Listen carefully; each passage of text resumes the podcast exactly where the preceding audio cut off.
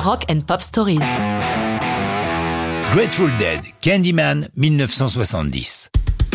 Je vous ai rarement parlé du Grateful Dead, groupe pourtant mythique dans les 60s et devenu plus tard un phénomène à part entière avec un large public de fans acharnés surnommés les Deadheads qui suivent le groupe partout, ne loupant aucun de leurs concerts presque toujours mémorables.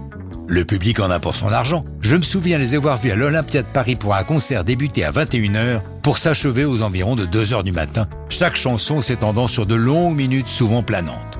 Bref, le Grateful Dead, c'est un groupe à part qui fait rarement des singles et tout aussi peu souvent des hits, ce qui n'empêche pas leurs albums de se vendre par millions. 1970 compte dans leur carrière puisqu'ils publient deux albums dans cette seule année. Elle est aussi importante pour leurs fans français puisqu'ils viennent pour se produire au festival d'Auvers-sur-Oise. Malheureusement, la météo n'est pas clémente et la manifestation prend l'eau au sens propre du mot. Ils trouvent refuge au mythique château d'Hérouville, propriété du compositeur Michel Magne, et pour le remercier, le DED se produit dans le parc devant 200 privilégiés, y compris la brigade de gendarmerie locale qui plane aussi sur leur musique. En août et septembre 70, ils sont au Wally Alder Studio de San Francisco, leur ville, pour l'enregistrement de American Beauty, alors que Working Man's Dead, l'album précédent, est encore tout chaud dans les bacs. L'ambiance n'est pas joyeuse. La mère de Jerry Garcia, le guitariste leader du groupe, se remet difficilement d'un accident de voiture, tandis que pour Phil Lesh, bassiste cofondateur du Dead, c'est son père qui est mourant. Toute la mélancolie de cette mauvaise passe se ressent particulièrement d'un Candyman.